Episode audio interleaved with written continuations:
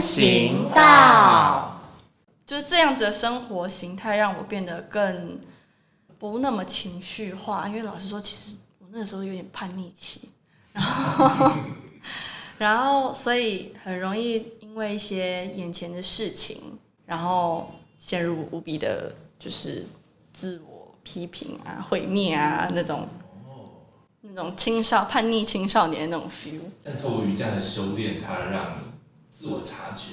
对，就是他让我看到那个时期的我，其实可以不用这样，然后我就开始接受了在印度的生活跟他们所带来的更正面的心态。嗯，然后我那个时候回来之后，就觉得自己改变很多。嗯，所以我觉得希望可以把这样子的。感受，然后跟更多人分享，就是他对我是很有用的，所以我觉得应该虽然不是每个人，但至少对某些人而言也会是有很大的帮助。我相信你知道，当你在当老师的时候，你的学员们就是一些阿姨们。对，我现在最年纪最大的学生是，嗯，他说他都可以当我妈。或是他儿子都可以当我爸的那种。我也曾经，我也曾经跟着佩轩上过课啊。所以我相信这些阿姨、阿妈们心中应该是非常的震惊，就是哦，你这么年轻就可以这么懂懂这么多事情，然后平稳，然后有一些对生命中有一些体悟的那样子的，然后可以带大家对。我是不知道他们怎么想了，但是如果他们可以这样想，我会很开心。那，阿姨，你你有没有这样想？我那时候只是觉得哇，可以跟着这么年轻的瑜伽老师，然后他的身材是我的目标。什么时候有课？找到，爸爸在对面。没问题。妈现在带很多的冥想是不用钱的，欢迎赞助。哦，对，我现在有在就是在线上开那种就是连续四十天的冥想课，然后一天只要半个小时，然后它是就是我就是完全不收费的，你想要或是你想要就是随喜就是捐赠也可以。棒好棒，就是包含你人在拉斯维加斯的时候也。对啊，所以我每天都要五点起床，好累哦。哎，现在我相信应该有很多人也会好奇，所以当你已经在啊我们想象中的体制外走到这么远了，那怎么还可以再回来台湾，然后回到体制内的大学？回到体制内大学，然后同时也继续你自己的瑜伽的教学，还有瑜伽的这些分享。其实。我觉得在那个实验教育三法过了之后，台湾的大学就开始新增很多不同的就学管道，所以你不一定要去考学测啊、考职考，你才可以就读你想要的科系。现在因为我自己是特殊选材进到大学里面去读书的，嗯，然后他就是看你的成绩跟看你的经历，然后面试，然后就完全没有任何的考试。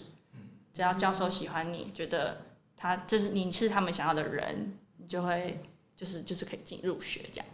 所以你是用什么样的题目，然后申请到了哪一个科系呢？你觉得呢？当然是瑜伽啊！我那时候我那时候去面试的时候，身材我可能我可能会输的，我可能会输。我那个时候面试的时候是特地从印度飞回来台湾面试，哎呦。然后我那天还很很瞎趴，就是穿教瑜伽的衣服去。就说身材。没有，我跟你讲，昆达里尼的瑜伽服不是贴身的，他他希望对他希望你可以穿白色纯棉的衣服，然后要上身宽松，下肢也是那种宽宽的裤子，头发会把它全部都盘起来，然后用白色的布全部都包好，包住。对，我觉得我是教授的话，很很震撼的感觉。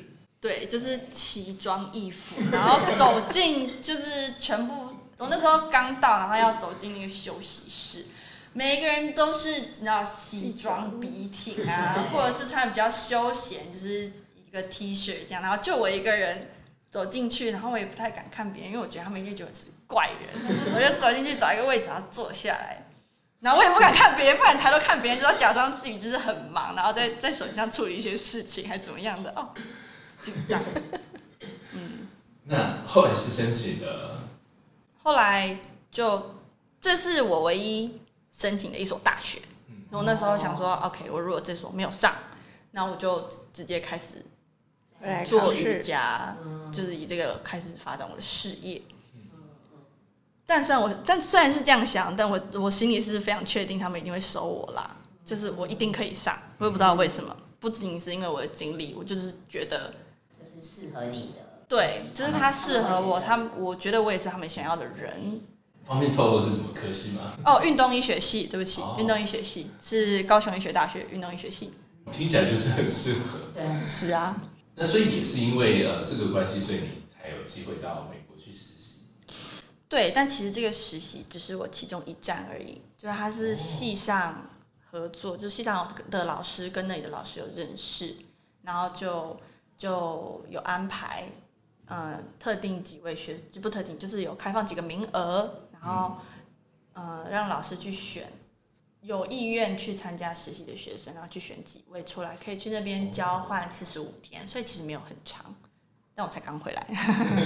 对我那时候入学的动机其实是想要学习更多跟人体力学，或者是嗯，不是力学，我很讨厌物理，人人体生理学、生理学对生理学、解剖学，然后跟姿势怎么摆，哪样子容易受伤，然后那个好像也是力学范畴，但对我跟我我那时候是跟他们说我想要学习这方面的知识，因为在印度的时候，其实他们对于这种比较科学背景的东西讲的相对是比较少，没有那么细，可能就大致讲一下，嗯、怎么脉轮对应到哪一个系统啊？嗯他们在身体的哪里啊？什么身体七大系统、消化那些有的没有的，专注的更多是在嗯比较瑜伽哲学的部分上面。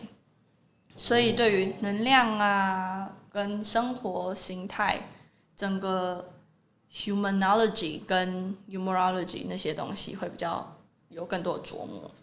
然后就你也会嗯想想要，我觉得跟爸爸也有点类似，就是当你呃学会了这个方法，你就会想要再追根究底，了解它了解它背背后的一些原理、来龙去脉这样子。嗯，其实因为我高二的时候回来教课，通常下面如果有人有问题就会问你嘛，然后我就就遇到了几个我其实当下我不知道要怎么回答的问题，那现在是什么我已经忘记了，但总而言之我就觉得，嗯、对于人体的这个了解，我真的是那个时候很不足，所以就也有萌生说就继续学这些东西的想法。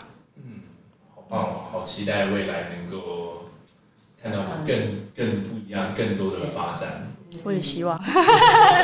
尤其是这个，你又是走在那个尖端，时尚的尖端，好哟，哦一直这样哦。好哟。我觉得应该这么说，就是每件事情都有它的代价跟它的甜头。如果你想要得到这样的甜头，你就要付出很大的代价。嗯那大多数人只看到甜头，很少人看到后面要付出的代价。难道佩轩不担心吗？难道我们父母担不担心吗？难道我们的家长不不反对吗？其实，在那个要支持佩轩去印度的过程当中，家长就是身为他的父母的我们，要扛下非常多的压力，压力的，来包含来自于我们父母亲，就他的爷爷奶奶双方的 的压力，包含来自于他的师长的反对，哦，对他的师长，因为他的师长很喜欢他，希望他把他留下来，都不喜欢，对，不喜欢，不希望佩轩能够离开赤壁仔，希望能够继续留在赤壁仔的系统里往下走。因为赤壁仔也有高中系统啊。对，那所以他希望去那边一下泡泡泡一年就赶快回来，完成再继续在台湾完成他的高中的学业。那我们那时候也想说，大概就是可能就看他能不能坚持住，他如果坚持不住，大概就一年就撤退嘛，哈，但就是体验一下。但就像从刚开始要送他去幼稚园，呃，去幼稚园跟去小学一样，其实一路上我都要扛，我们夫妻都要同时做扛住压力的那个人。嗯好，然后要就是我们两个要变是同同有共同的想法，不然的话，如果真真的是我相信，因为我们遇过很多很多家长，他们都要可是夫妻一夫方妻两两方也是不同的不同意见的有一个人要送种子，一个人不要送种子，所以两边就为了这件事情吵得天翻地覆的。然后要送的那个人到最后就是要扛住所有的压力。那我只能说我很幸运的事情是我们夫妻是一起去扛住有共识的。然后应该说整个就像他刚刚说，就是背后的阴谋，背后的那个那个什么幕后黑手幕后黑手，一直就是他。他其实从佩轩在国中的时候，他就一直想把小两个小孩子送到印度去了。他已经念了三年了，所以是被他晚，我们已经拖住他三年，然后才送他去。那么佩轩那时候刚我们去参加，其实当初我们两个真的没有想要送女儿去的，因为印度其实我我自己也去印度过，你说不担心，我还是会有有身为父亲的担心。那所以那妈妈的想法，好吧，不能送女儿去，那我要送儿子去，可以吧？所以 其实那天的想法是要送儿子去的，你知道吗？只是那天傍晚我们去参加说明会，参加说明会之后呢，儿子是整天晚上是白眼跟假装睡觉，一点都不想参加。女儿听得很专注，听完之后结论竟然女儿说：“爸爸，我可以试试看吗？”哦，然后有人愿意去，有人要买单，那当然很好哦，就可以买。买完单之后呢，他就他也觉得这是一件蛮好玩件事情，因为不然他学英文学那么久，到底在干嘛？嗯，那他想要去了，接下来他就我们就说好，我们来办，然后就开始去了解，因为行政程序其实还蛮复杂的。后来办完之后呢，呃，最后来到一个很严重的关头，就是我到底要缴学费，干嘛买机票了嘛？对。那这时候佩轩开始去问他的，就开始跟大家宣布，哦官宣说他要去印度了。就开始说的反对音量跟说的质疑都来了，很危险啊，那很恐怖啊，你为什么要去呀、然后各种同财压力就来，你不要去，留下来陪我一起啊，跟我一起走这条路后他们还啊。他们还会笑我，他说你要去印度捡垃圾，好好好，对，就是各种就是有一点带有歧视意味，对于当地的那种固有的印印度的象贫。民窟是真的很可怕。对，我知道。你说你要，我觉得说，就是有一句话叫“朱门酒肉臭，路有二十瓢”，这句话在印度就是非常显现的，就是左边这一个左边这条街的左边就是朱门酒肉臭，右边就是路有二十条，一群人很恐怖的。那所以我们你说我真的不不不难过不紧张吗？然后佩轩就回来跟我说：“爸，我可以不要去吗？我知道我这时候我只要退了，他也就退了。”所以我就跟他说：“可是我钱都缴了，机票也买了，这样来回已经六十万不见了。” 然后他就说：“啊，脚对啊。”我跟他说：“不能退吗？这退也不知道怎么退多少钱呢？会不会他们就帮我收一大半？”然后就哈，那佩轩是比较节俭的小孩，他就说：“啊，好吧，那就硬着头皮去。”但是要越越往要靠越靠近的时候，压力就越来越大，不然伴随自己不安跟紧张越来越大。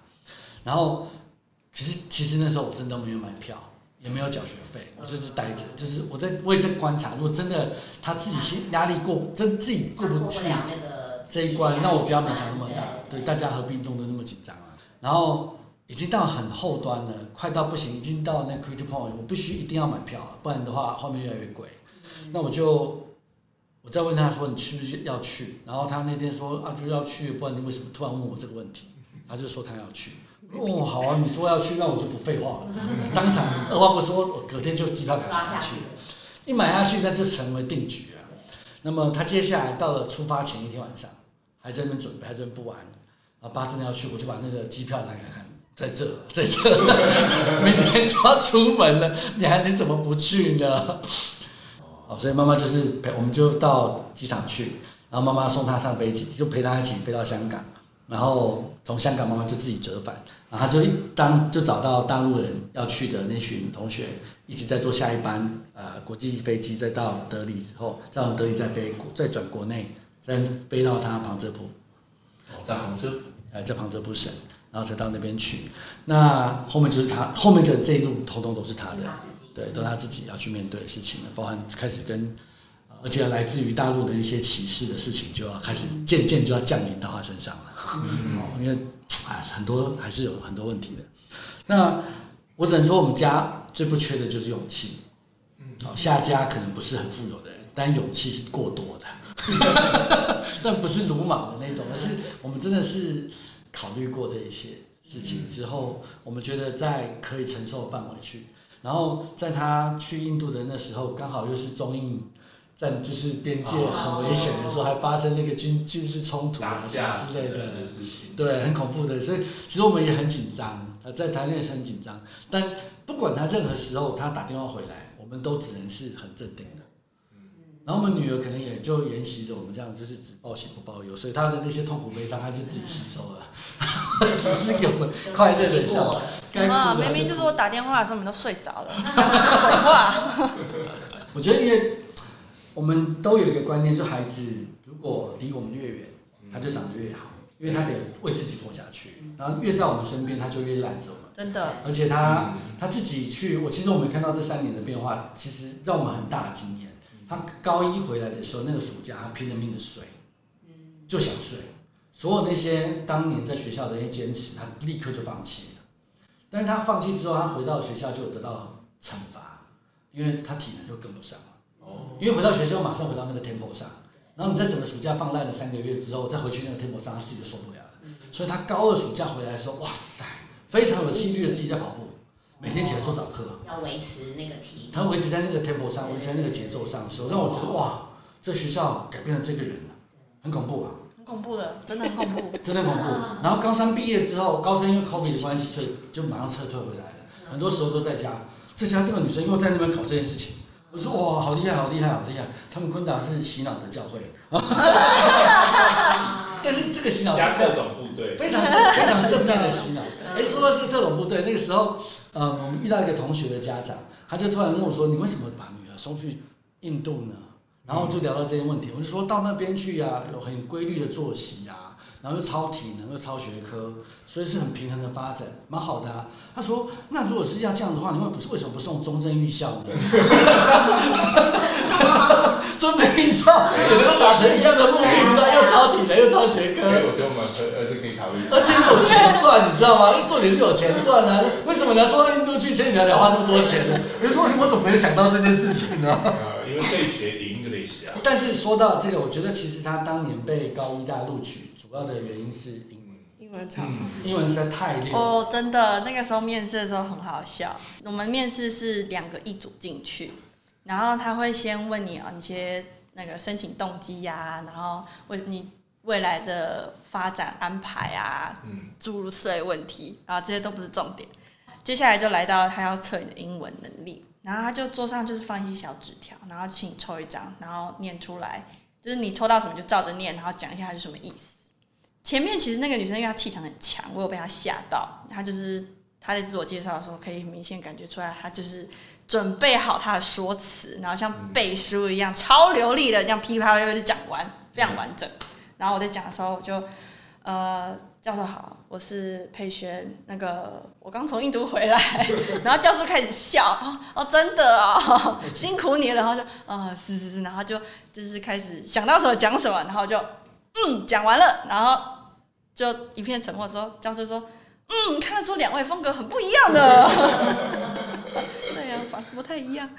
然后他就就拿到英文嘛，我那时候想到，啊，这不是什么太大的问题，我就照平常讲念念念念念念，然后换隔壁那个女生，她就拿起来，就用很有台湾特色的语气把那个念了出来，然后我那时候就哼，在心里面窃笑了一下，你 输了，这一局是我赢了，这样子，对，我觉得其实这三年泡在那个印度里面啊，从一个你说英文真的有多好没有？他真的英文就是普普通通烂的状态。哦对，但是智慧稍微有记几个，但是去那边真的是不太够用的，生活上是差很多的。然后呃，在那边泡泡了一年之后回来，英文溜到真的不行，我觉得真的是蛮什么都不要说，这个这件事就非常非常很值得。就可以跟人用英文吵架。用两种不同腔调的英文吵架。而且其实我去的时候有很多，因为他年龄层很广，从小一到高三都有。哦，有一些小的，甚至是只会讲自己的母语，他不会讲英文，甚至是只听得懂几个单字的那种都有。但是到了年底，基本上都是可以正常对话，就是至少他可以讲得出一两句完整的句子。对，所以语言其实真的不是什么太大的问题，你自己就会学会的。所以其实我们就算都不用看说哦，孩子在那边要独立自主什么的，还要练体能其他都这些都先把摆到一边去。光是语文能力的训练，我觉得就其实根本不用担心。因为在去之前，你最担心的其实会是语言。嗯，因为你会，我我那时候我那时候自己最大的担心是，我如果交不到朋友怎么办？对，我如果最后都要自己一个人，然后搞不清楚状况，那要怎么办？那其他所有东西都是无法想象的，所以完全没有办法 担心它，它根本就不存在。结果那是最不用担心的事情。对，我在担心最不用担心的事情。The least important。所以一个在丛林啊，在森林里面长大的孩子，然后自学，然后再到国外闯，嗯，闯荡回来，其实立刻就可以成为一个啊独当一面的老师，而且。对他的未来还有非常多可以值得期待的。对，非常非常期待未来。嗯，好，我们今天真的非常开心，然后能够请到佩璇跟爸爸妈妈一家人一起来跟我们分享。嗯，那今天就跟大家分享到这边。谢谢大家，谢谢大家，拜拜，拜拜。以上我们提到的内容，纯粹是个人经验及感受的分享。但每个人状况不同，大家还是要评估自身的情况，照顾自己哦。